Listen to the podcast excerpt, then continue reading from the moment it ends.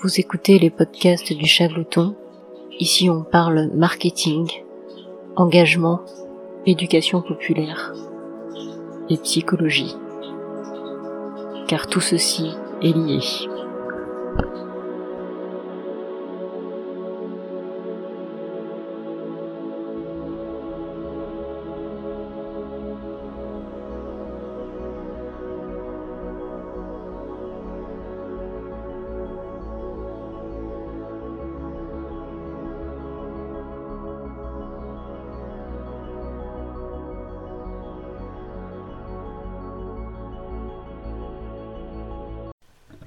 Alors, aujourd'hui, on va voir pourquoi il faut enrichir son contenu avec des références.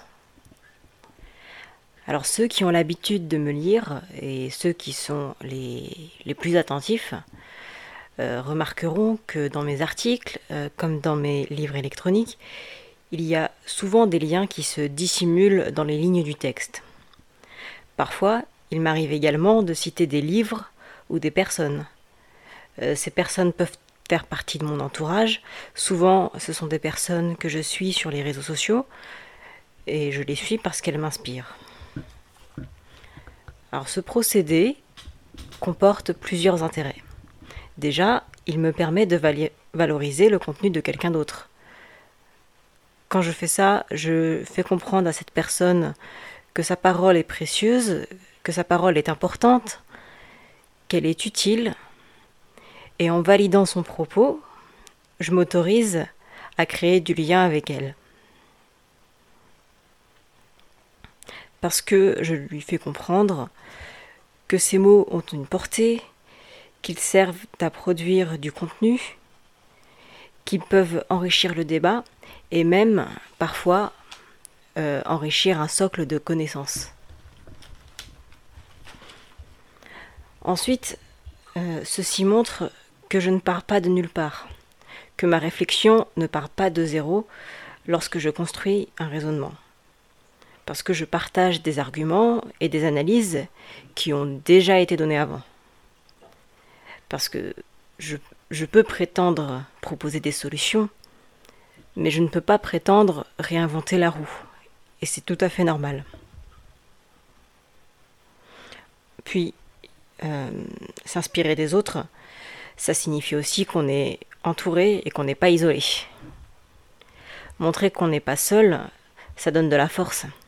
Et ça prouve aussi qu'on est capable d'investir des liens de manière bienveillante. Lorsqu'on cite d'autres personnes, c'est un gage d'humilité. Et ça donne envie de nous faire confiance. Lorsqu'on donne des références, on fait aussi jouer le biais de confirmation. Alors qu'est-ce que c'est le biais de confirmation? C'est ce qui fait qu'on privilégie les infos qui correspondent à nos hypothèses de base. Et quand ce biais de confirmation est couplé à de la preuve sociale, il devient beaucoup plus puissant. La preuve sociale, c'est ce principe qui dit que la vérité, c'est les autres. C'est un principe développé par euh, le docteur en psychologie sociale Robert Cialdini, et il détaille euh, ce, concept dans son ouvrage Influence et manipulation. Donc ça veut dire que même quand les autres ont tort, ils ont raison. Ça veut donc dire que plus on cite de références, plus on va avoir l'air crédible et sérieux.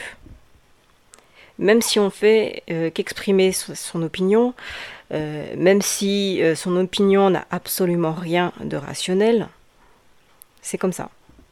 On peut très bien avoir raison sans citer la moindre source, ou se planter complètement, mais avec plein de références. Mais le truc, c'est que si c'est la crédibilité qu'on cherche, il vaut mieux faire un maximum de références.